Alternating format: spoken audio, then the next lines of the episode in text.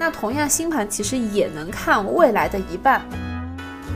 是不是冥冥之中就有守护天使在说：“孩子，去吧，去做你想做的事情。”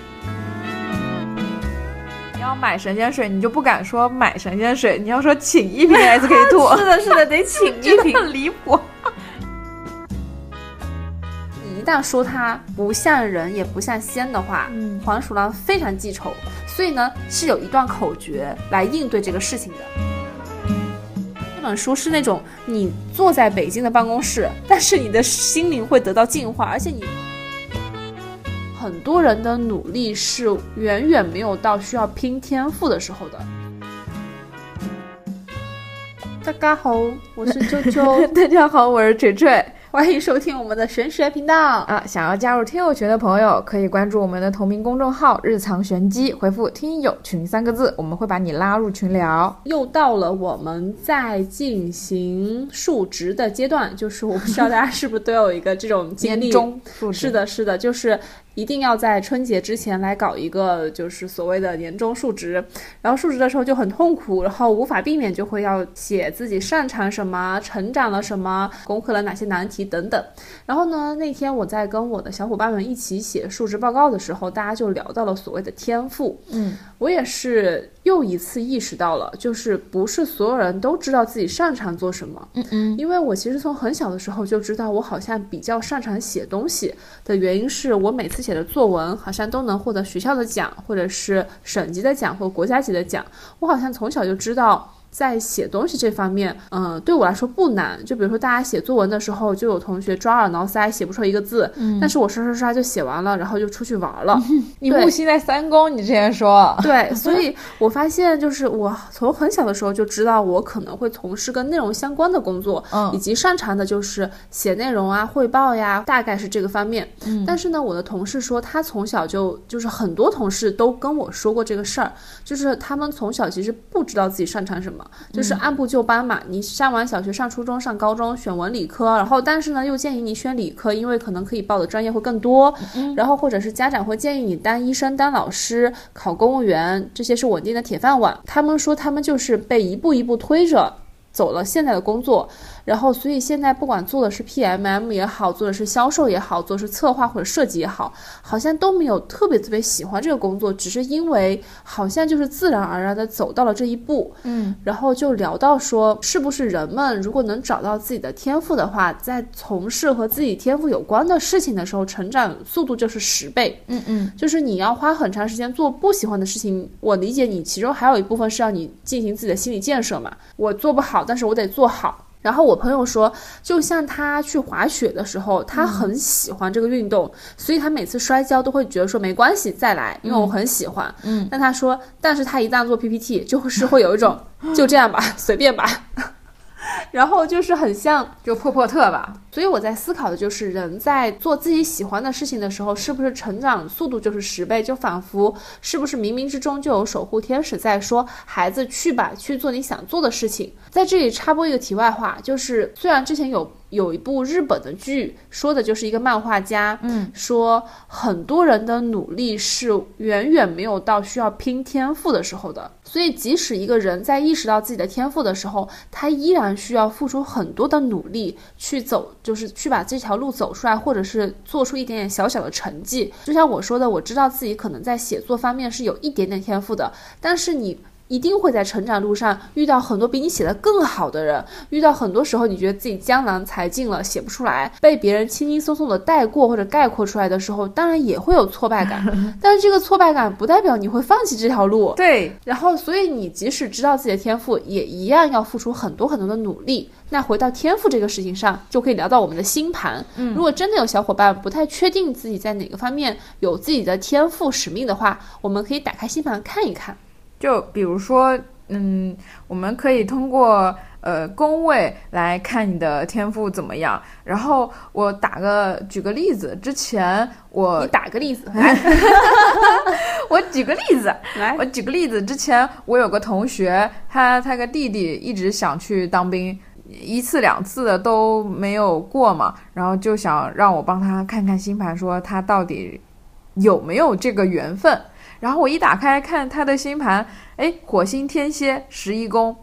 嗯，肯定可以。这个这个完完全全是个军人和集体生活，并且是要呃付出自己很多力量，然后热情、有动力、有冲劲的这么一个就是相位。嗯。然后我说肯定可以，只是时间问题。然后他当时抱着将信将疑的态度，等了大概有大半年的时间，然后他的弟弟就成功入伍了。就是，然后回头抱抱跑过来跟我说，我们家弟弟终于有出息了。然后，然后也谢谢你，就像当时那么跟我说，他可以是真的，现在就可以了。我说，而且他这个有一点像之后新兵连三个月的训练之后。可能会给他分一份文职的工作，写东西不会那么累，嗯，就是大概是这样。然后现在也是真的按照这这条路在走，所以说星盘多多少少里头是会有一些提示你适合哪一方面的。比如说，如果火星是一宫的话，那你所以其实我们可以先看一宫啊，对，看一宫里面落了什么星啊，对，我们可以说先看一宫。呃，因为星盘里头有十二个宫位，十二个宫位你把它想成一张大饼，有十二块披萨，然后第一块披萨就是一宫。如何看你的天赋如何，主要看你的火星，火星有什么样的相位。然后我们首先可以看宫位，那如果火星是一宫的话。火星落到一宫，就代表这个人的精力很充沛，有运动的天赋，行动力很强。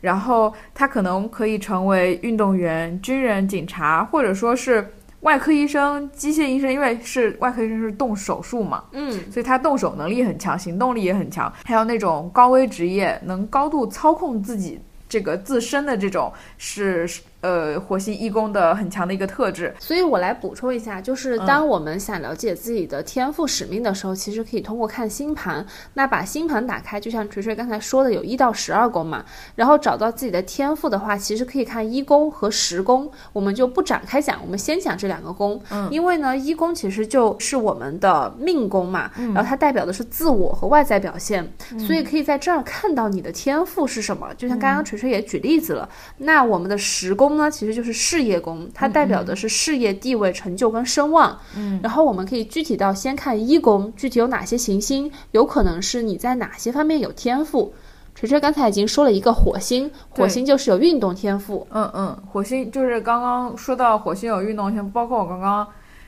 我发散性思维太那个了，就是我会联系到那个十一宫是代表社会的，那集体生活，呃，像刚刚那个提到的那个小弟弟，嗯，他就是火星。落到了十一宫，嗯，就可以参与到集体生活去。对，因为锤锤举的那个例子其实是个人看盘，对，所以个人看盘会从他自己的星盘开始。但是我们今天其实还想跟大家先做一个普及，就是如果你是没有接触过星盘或者第一次打开你的星盘的，你想快速的找到自己的天赋。你可以先稍微看一下一宫跟十宫，那如果你要再深入的看，就其实就可以走私私占，然后看一下个人的盘，这样会看得更清晰和更具有个体性。那我们的一宫就是为什么说火星在一宫它很有行动力呢？也是因为火星它这颗星啊，它就是特别的有行动力啊。一个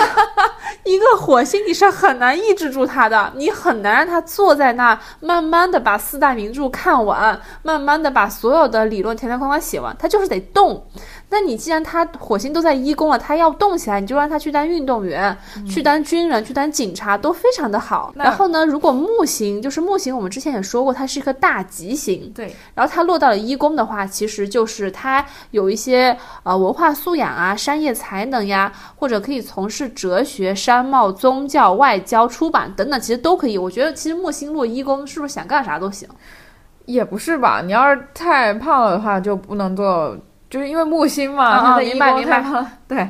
然后不能做模特，对我除非是胖胖模特，就是哎也可以，这说不定那个某某个时代审美就是扭转回唐朝的时候，先落回来啊，然后再看看冥王星在一宫，如果冥王星在一宫的话，嗯，就很适合那种有洞察力、爱深入探索，比如说像哲学家、科学家这种心理学家，或者说是那种。呃，比较冷门的殡葬行行业啊，殡葬行业也很赚钱。然后或者是玄学、考古啊、冶金啊，或者开矿、开矿这些，就是可能煤老板他们的呃那个是的。我之前确实认识一个冥王星在一宫的煤老板，不是玄学，什么煤老板？我哪里去认识煤老板？你继续说。然后他他对于玄学的天赋也很强，就他没有拜过什么老师，但他看手相真的是一绝。然后他之前是在奥美的一个姐姐哦，然后他当时看我的手相的时候说的真的非常准。他包括他问我说是不是我就是结婚的对象年纪比我大大概十岁以上，然后我说是，然后他说你大概是在人生的几岁哪个节点结的婚，然后也也是正确的。然后他跟我说你和父母的关系也非常非常好。然后后来我说你真的很厉害，然后他说我也不差，好像是因为我手里有两个掌纹之间有个十字，然后那个就是很适合研究玄学跟宗教。然后他说。是他当时就说了一句，他说他的冥王星在一宫，所以他在这方面有一些天赋，就是触类旁通，就是对，所以他接触到一就能到十了。他不仅知道手相，也知道星盘。是的，是的。然后我们再说回来，就如果你的一宫里头有海王星的话，就说明你很适合擅长那种有创造力的职业，比如说像呃设计师啊，或者是编剧、导演啊这种可以创作你的、发散你的想象力的。呃，这么一些工作，然后或者说是占星学，因为海王星，海王星它是有一个呃扩散特质，它的扩散是有有有有一种类似于像传染病一样那种一传十十传百的那种扩散特质，它也比较适合做这种呃玄学啊，然后直觉力强的这种类似于这样的工作。嗯，然后呢？其实除了看星盘之外，怎么找到自己的天赋？其实还有一个点，就是像我刚才说的，嗯，你做一件事情，你发现你做这件事情的时候，就是是一起做这件事情的人的成长速度十倍的时候，其实就是你找到了一条适合自己发展的路径。就很像，如果你种花，或者是你养植物，你发现这些植物都能被你养得很好，那你其实就是有温和的磁场，就是你可以观察。就像我上次种辣椒，它就是不结辣椒，它只长叶子，我就觉得我吃不了种辣椒这个这口饭。然后我妈当时说，她就是把那个辣椒随便撒在了，就是随便撒。对，因为当时她不是在云南，她是来北京出差嘛，她就是随便撒在了酒店外面的土里。然后同样的时间，因为她就是后来也就是同样的结辣椒的时候又回来那个酒店，因为他们不是出差就固定在那个酒那个酒店的辣椒就开始结辣椒，还是红。红色的辣椒，我真的是无法相信。然后我就觉得，建议你家开农场。然后我就觉得，当你觉得做一件事情很顺的时候，其实就是你找到了自己正确的路径。就是之前我一个朋友，他是做的编导嘛，然后也可能是因为编导这个行业，他没有那么的，就是轻松，就是很辛苦，但赚的钱又很少。嗯，然后后来他就去做服装了。这个跨度好大哦，对，但是也是因为他之前做编导的时候做过类似的题材，哦哦，就是因为编导接触的人非常多嘛，是的，是的。然后他后来被一个老板挖过去，说做抖音，就是反正就是开始做电商，然后电商这个渠道呢做的又是做服装，然后自己开淘宝店，还有什么就各种店，然后做服装起家之后，后来我刷到他的朋友圈全是奢侈品的包包，所以他真的赚的很多。就是我在想，他是不是找到了一个自己适合的路径，但也有可能是他遇到了贵人，嗯，就所谓能帮自己一把的那个人。所以我现在觉得编导这个职业，他包容包包容性很强，很容易遇到贵人。对，行，那我们先回到星盘吧。嗯，然后刚才说的是怎么通过星盘的一宫看自己的天赋嘛？嗯，那同样星盘其实也能看未来的一半。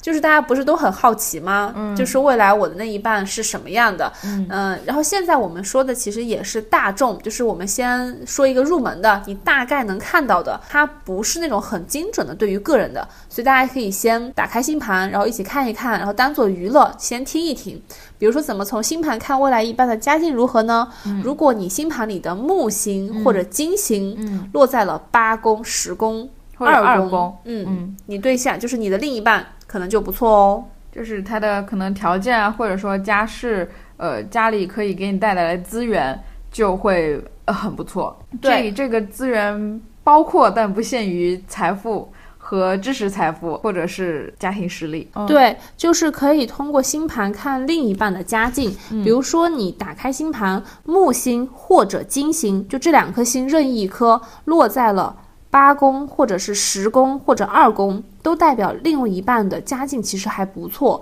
然后，如果木星或金星落在八宫的话，就代表对方的自身能力是高的，就是他可能是高管，嗯。然后有可能自己能取得一定的社会地位，嗯，然后能给你带来不错的这个运势或者是财，就是能有不错的财运。嗯，因为呃，因为木星在八宫的话，他是舍得为你花钱的，就他赚的钱是会带给你的，就是你们是共有财产嘛。因为八宫它其实是代表了一部分偏财和别人给你的财富，然后所以木星落在八宫的话，不管是你爸爸妈妈或者是你另一半对象，都是会给你花钱的那种体质，天生这种体质是啊，然后我们再看啊，看未来另一半的家境。如果木星或金星落在十宫的话，就是对方家庭条件好，父母运气好，因为十宫也是事业。对，嗯，就是代表说另一半的，而且十宫是代表父亲的，就是、啊，对，十宫是代表父亲。包括事业地位、成就和名望。对，然后他会可以看得出另一半的呃家世不错，包括你自己的家世也不错，这就联系到一个我们古话讲说门当户对嘛，嗯，是他的这个父母的事业不错，运气也很好，父母的事业很好，可以带动你另一半的家境，嗯，也也有一起的提升。嗯，然后怎么看另外一半就是家境好不好呢？也可以看木星或者金星，如果落在二宫，那你另外一半他可能运气不错，且有创业的潜力，因为我们的二宫其实代表的就是现金流和价值偏好。嗯，是的，然后呢？怎么通过星盘？因为既然我们星盘都打开了，咱们就多看一看啊。万一就咱们的木星和金星没落在八十二宫，那我们再看一看桃花。嗯，然后怎么看桃花旺不旺呢？其实主要看你的五宫，因为呢，这个五宫它是娱乐宫嘛，代表创造力、爱好，包括恋爱和桃花。是的，是的，然后我们来看我们的五宫的话，桃花多的呢是你的武功宫主星落在哪个星座？如果落在了金牛、双鱼、巨蟹和天秤，那可能桃花就比较多。嗯，那落在哪个宫桃花少呢？落在了水瓶。处女、摩羯，桃花就会少一些。嗯，毕竟水瓶狗都不谈。就是你看，然后这个就涉及到有一个知识点，就是怎么看你的公主星。然后最简单的一点就是你打开现在很多星盘 App 上面，你去打开它那个参数，然后参数的就是往下滑，它会有一个表格。那个表格里头它，它你就能看得到你这个五宫的公主星星是什么星座，你就很简单一目了然，就不用去纠结要到底怎么看这个，因为咱们都是、如果说是初学的话，嗯就可以用这种最直接的方法。嗯，对，然后星盘看桃花旺不旺，还有一个办法就是你看看落在五宫的行星有哪些。如果是木星、金星落在了五宫，那其实桃花就是好的。然后太阳、月亮的话也还行，但是呢，如果你的五宫落了土星，就有可能啊，只是有可能就比较寡。然后呢，如果是落了冥王星在五宫，就是极有可能会发生虐恋的情况。那还有一种就是我我见过一个武功里头有冥王星的，他要么就是要么就是桃花这一段时间多到不行，要么就是有有一大段时间寡到不行。对，然后呃，刚才是通过星盘，然后既看了另一半，也看了天赋。但是关于包括刚才不是说到，就是有可能那几个星落了之后是寡王，也有可能是虐恋。但我觉得就是大家都一定要有好的心态，因为之前我们也说过嘛，心态是最好的风水。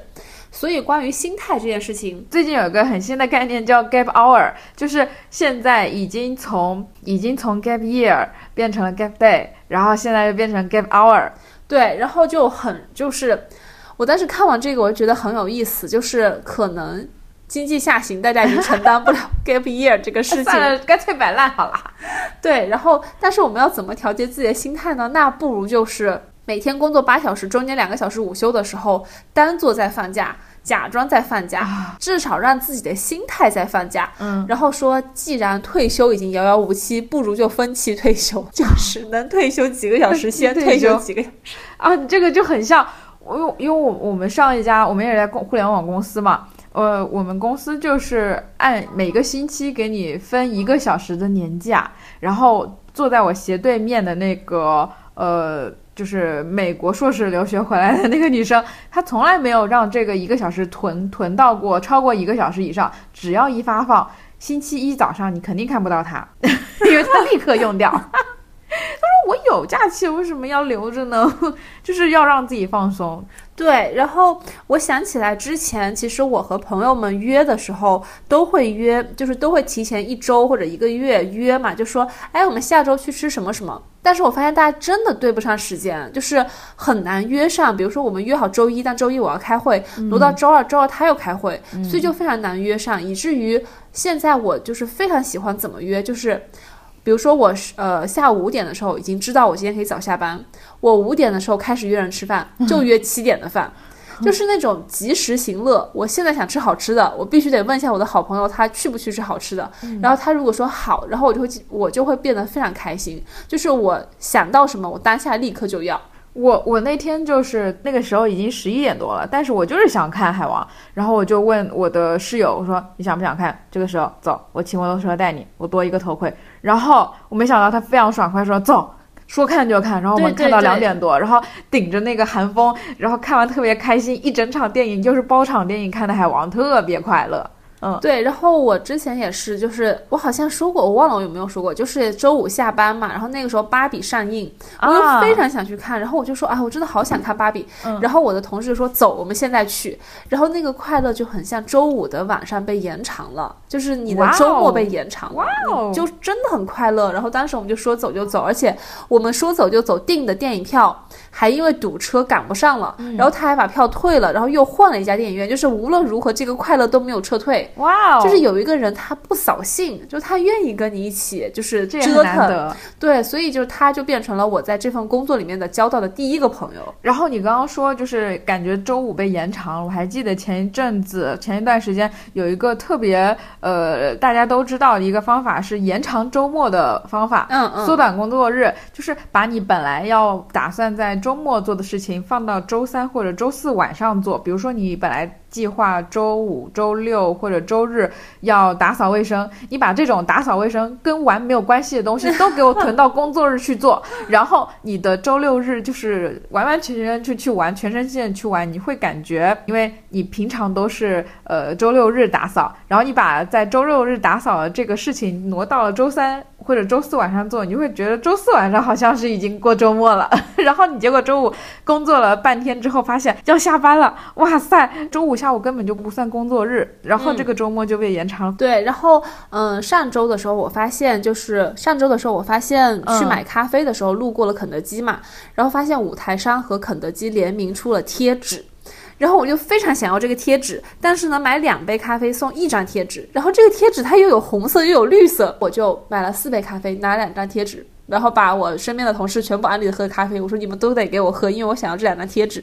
然后这个我发现这种五台山贴纸，它很容易给你带来这种玄学的心理暗示，就是你会觉得你这一整天都很快乐。然后我那整天的快乐就是事情真的很多，但是我喝到咖啡和拿到贴纸的时候，我总是觉得今天一定是好运加持的，所有事情都可以顺利。特别是那个小杯子上，它印了八个字，是顺遂无余，皆得所愿。然后每喝一口咖啡，我就会觉得，嗯，我会很顺遂，我会很无语，我会所有的愿望都皆得所愿。对，然后和大家分享这两张贴纸上面写的字，就是它一张贴纸写的是“旗开得胜”是一个小贴纸，“乘风破浪”是一个小贴纸，“金榜题名时，前程路似锦”。然后另外一张贴纸呢是“健康永平安，岁岁常无虞”，旁边是“顺遂，万事大吉”。喜乐和福寿康宁，然后这两张贴纸现在摆在我的工位，我就会觉得说我整个办公室都是被好运加持的，就这种力量真的还蛮不错。然后我那天把贴纸放在那的时候，还有好多同事来约我说要不要去五台山，哦，然后我说现在好像有点太冷了，然后他们就在约说春天去五台山，说五台山非常的舒服，就是整个风景都很好，说五台山还会有小灵狐，就是小狐狸。就像弹车子一样，然后我就想到了最近的耳冰，你变得让我陌生。就是那个白狐营业三十五块钱，白狐营业三十五块钱连爆带膜。然后，然后那个东北人不是说，就是东北五仙都被搬出来营业了。然后不知道大家就是有没有听说过东北的五仙是哪五仙？然后在这里可以跟大家小小的介绍一下，就是东北五仙说的其实就是狐、黄、白、柳、灰。然后分别是狐仙就是小狐狸，嗯，然后黄仙就是黄鼠狼，嗯，白仙就是刺猬，柳仙是蛇，灰仙是老鼠。每一个动物其实都是为什么会被奉为仙家，都是有他们的故事的。然后这个五大仙其实，在东北就被称之为保家仙，哦，就他是会帮人看事儿的。然后我真的，我前一阵子就刷到了，不知道你们有没有看到，可离谱了。我 我在 SK two，它那个它有一个新出的包装，叫做情人节礼物嘛。然后它是个粉粉嫩嫩的，然后 SK two 它的瓶身上面就贴了一个正在打坐的狐狸。他说只是正在打坐的狐狸，我觉得东北人看到这个血脉应该要觉醒了，就是会。虎躯一震，你干嘛把保家仙端到 SK two 神仙水上是真神仙水吗？就很离谱这个事情，然后又害怕，而且你都请了一只狐仙，那其他的六呃五仙你你不该请出来吗？我而且而且你要买神仙水，你就不敢说买神仙水，你要说请一瓶 SK two，是的，是的，得请一瓶，很离谱。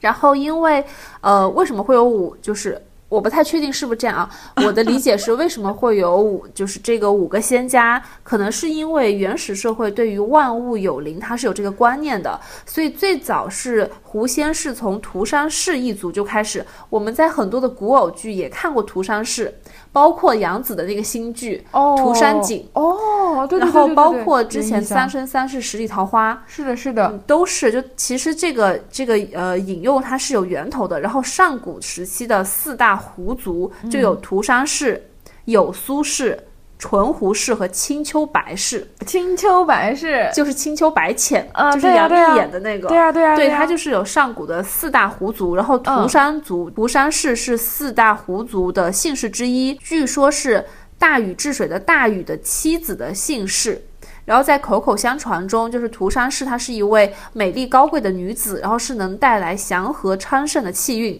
这分明是祥瑞。所以就是就是更有歌谣说的意思，就是涂山氏的意思是成家立业，子孙昌盛。嗯，然后呢，有苏氏就是苏妲己，封神榜的苏妲己。然后也是祥瑞，祥瑞是祥瑞，然后好老的梗啊，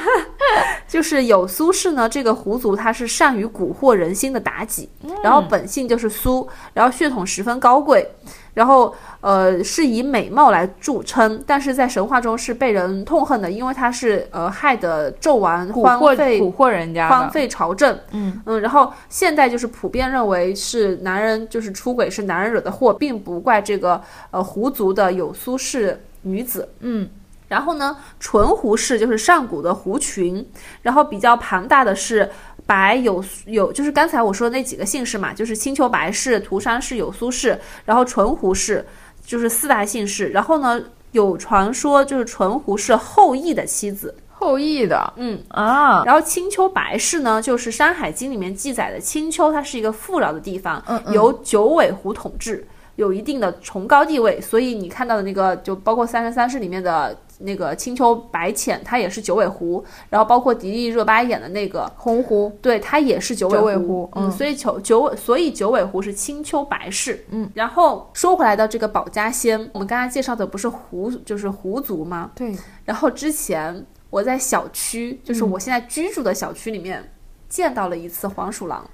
这是我有生之年第一次见到，因为咱们都是南方人，南方真的没有黄鼠狼。说实话，是的，是的。然后我那次就开始跟宇哥描述，我说我好像见到了一只猫，但它好瘦，它身子好长，然后尾巴也好长。我我好像见到了一只松鼠，但是它不在树上，它在地上跑。我说，但是它又绝对不是老鼠，它又像猫又像松鼠，但它绝不是老鼠。然后宇哥说，那就是黄鼠狼。然后 把黄鼠狼的照片搜出来，因为我是网上看到它的影子，嗯，所以我我我只看到它身身形，对身形。然后呢，我就问这个黄鼠狼它和貂到底有什么区别？它长得好像水貂，就是我们貂皮大衣的那个貂，对啊，长长的，大尾巴。然后我还，然后可能是因为我跟同事聊天的时候说到了这个黄鼠狼这个词，以至于我的手机开始给我推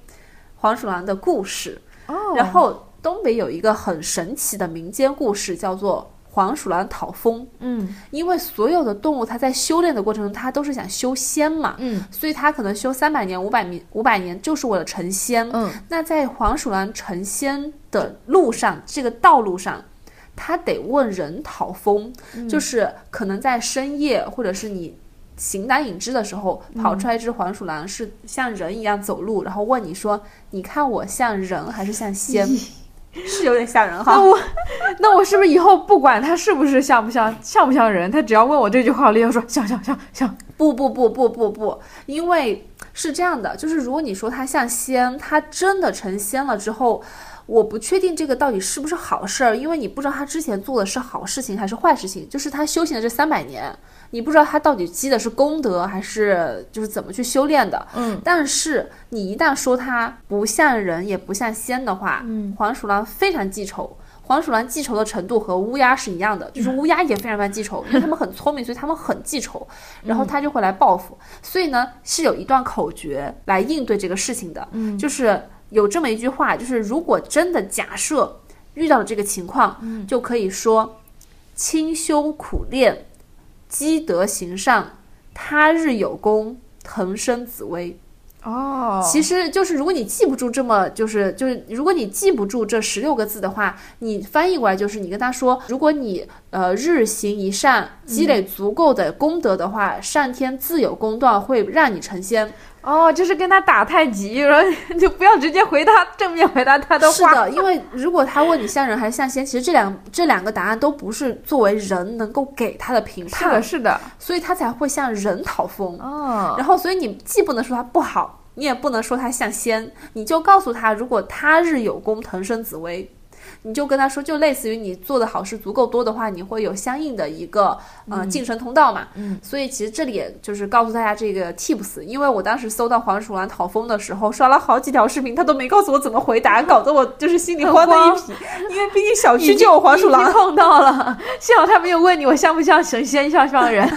然后，但是呃，还有一个还有一个说法就是，遇到黄鼠狼就是黄大仙嘛，嗯其实是好的，就证明你第二天可以去买彩票，哦因为他是黄大仙啊。那你买了吗？我没有，我是后来才知道的。然后就是说，如果你真的就是，比如说你在潭柘寺、灵隐寺、五台山遇到小狐狸，第二天一定要去买彩票。然后遇到了黄鼠狼，也要去买彩票，就是因为他们都是仙嘛。其实我在想，那你遇到了蛇，就是、啊其实也可以，就所以就是东北五仙和黄鼠狼讨风都还蛮有意思的。嗯，嗯，然后还插播一个，就是这次不是那个尔滨，你让我变得陌生，他们把那个 鄂伦春族掏出来了。嗯嗯嗯，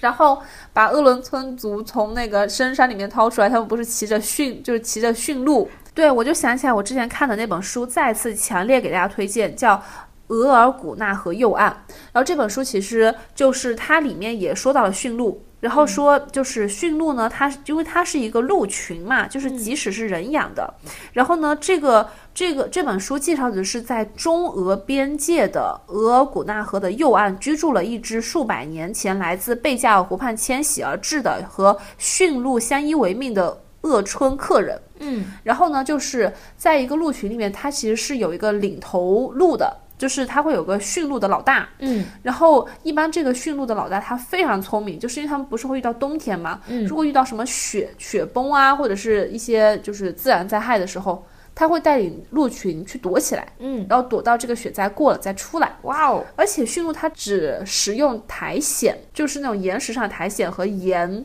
就他们吃的真的很纯粹，他们真的很像大自然里面的森，就是小小精灵。哇哦，因为那个驯鹿是通体雪白，嗯然后有个大鹿角嘛。我真的非常喜欢驯鹿，但我从来没有还还没有见过驯鹿。然后我就看到视频里面他们把 驯鹿掏出来了，在大街上。然后我记得是书里有说过一个情节，就是是说，呃，驯鹿里面一般会有一只鹿是专门用来驮萨满的所有跳舞啊、服装啊、器具啊这些东西的。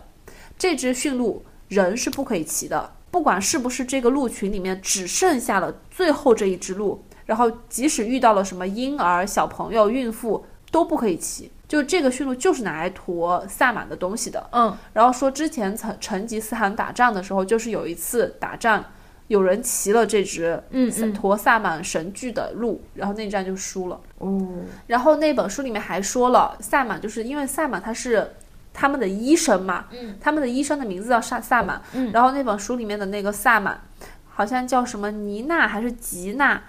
他每生一个孩子，抚养他长大的过程中，只要他救了一个人，他就会死一个孩子。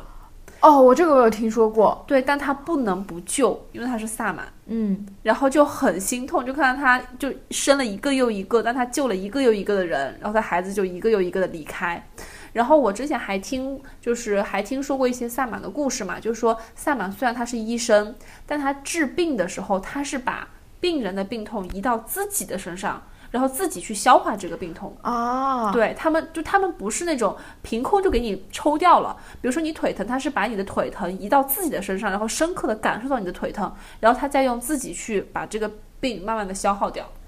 哦天哪！然后我现在找到了，就是刚刚不是说鄂鄂伦春族其实不是没有驯鹿的，嗯，是是另一个叫鄂温克族，是是书里说的就是鄂温克对鄂温克。鄂鄂温克人才就是去养驯鹿，因为只有鄂温克他们，呃，生活的地区会有苔藓，所以我们看到那个戴着小鹿帽子的那个，就真的很可爱啊！是的，啊，他还长得有点像蔡国庆，你不觉得？我真的，我觉得，哎，蔡国庆都出来了。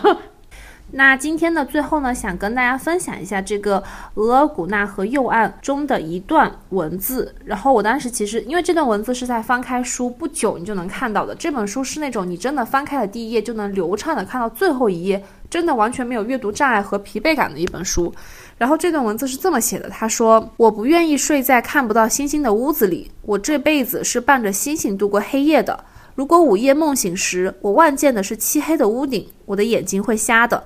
我的驯鹿没有犯罪，我也不想他们蹲进监狱。听不到那流水一样的鹿铃声，我一定会耳聋的。我的腿脚习惯了坑坑洼洼的山路，如果让我每天走在城镇平坦的小路上，它们一定会变得疲软，再也负担不起我的身躯，使我变成一个瘸子。我一直呼吸着山野清新的空气，如果让我去闻不苏的汽车放出的那些臭屁，我就一定不会喘气了。我的身体是神灵给予的，我要在山里把它还给神灵。哇哦！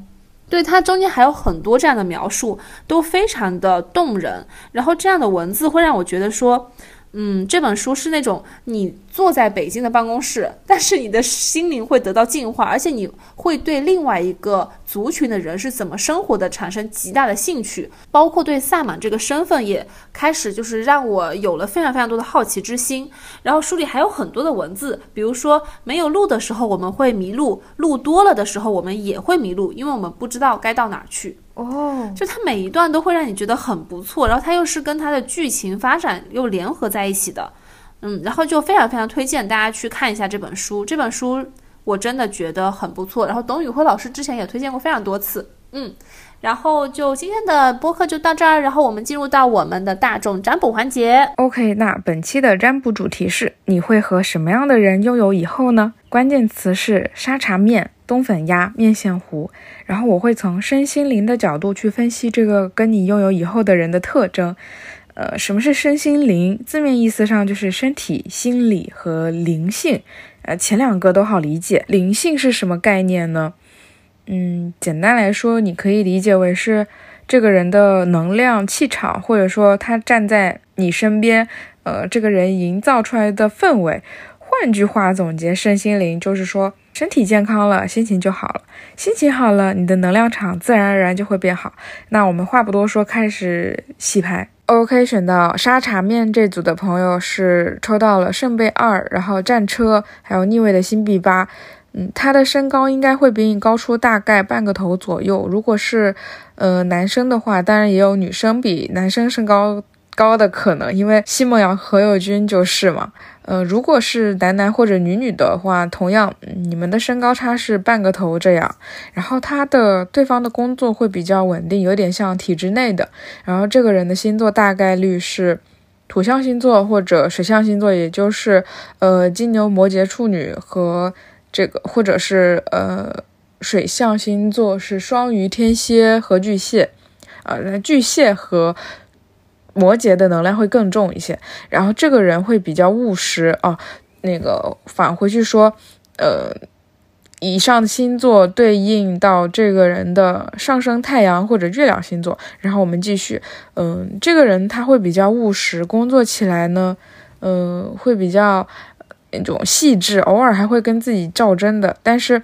他就是他很容易会把一些问题。放大化处理，比如说这件事情的紧急程度从嗯不紧急到超级紧急，一到十排分的话，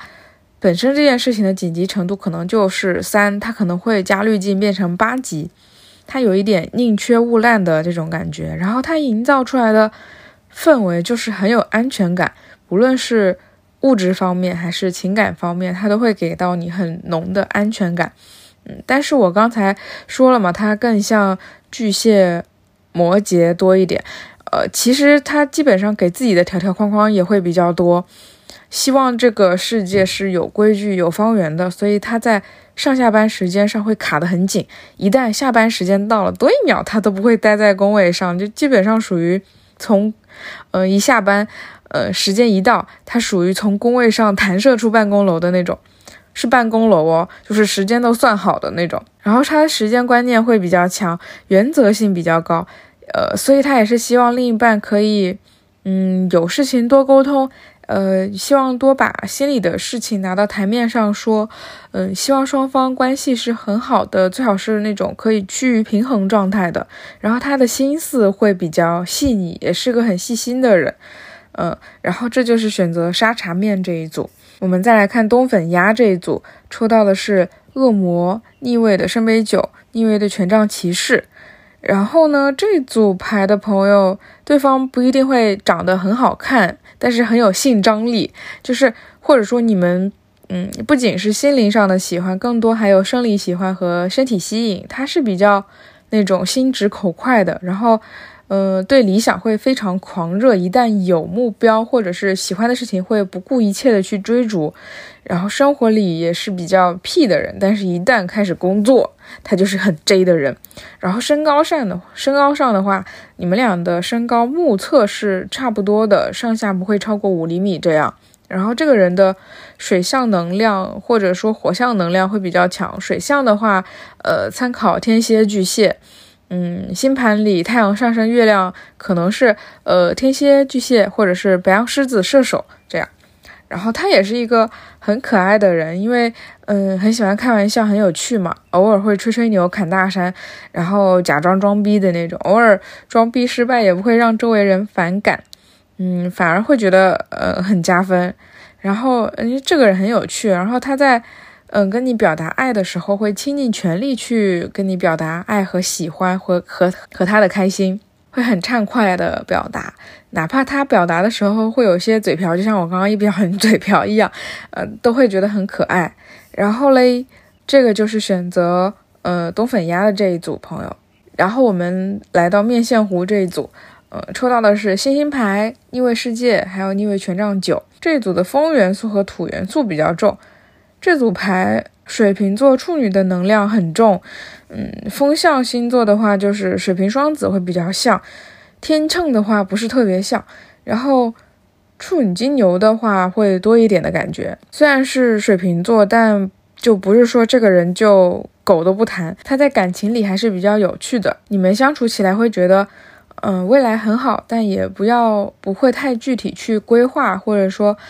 嗯，是向往未来的，但不会规划太多，嗯，走一步看一步的那种。因为底层逻辑就是双方都知道很多事情都有变数，哪怕规划了也不会规划的太详尽，就是计划赶不上变化嘛。然后身高上，这个人会在你们所在的那个地域里比平均身高高很多，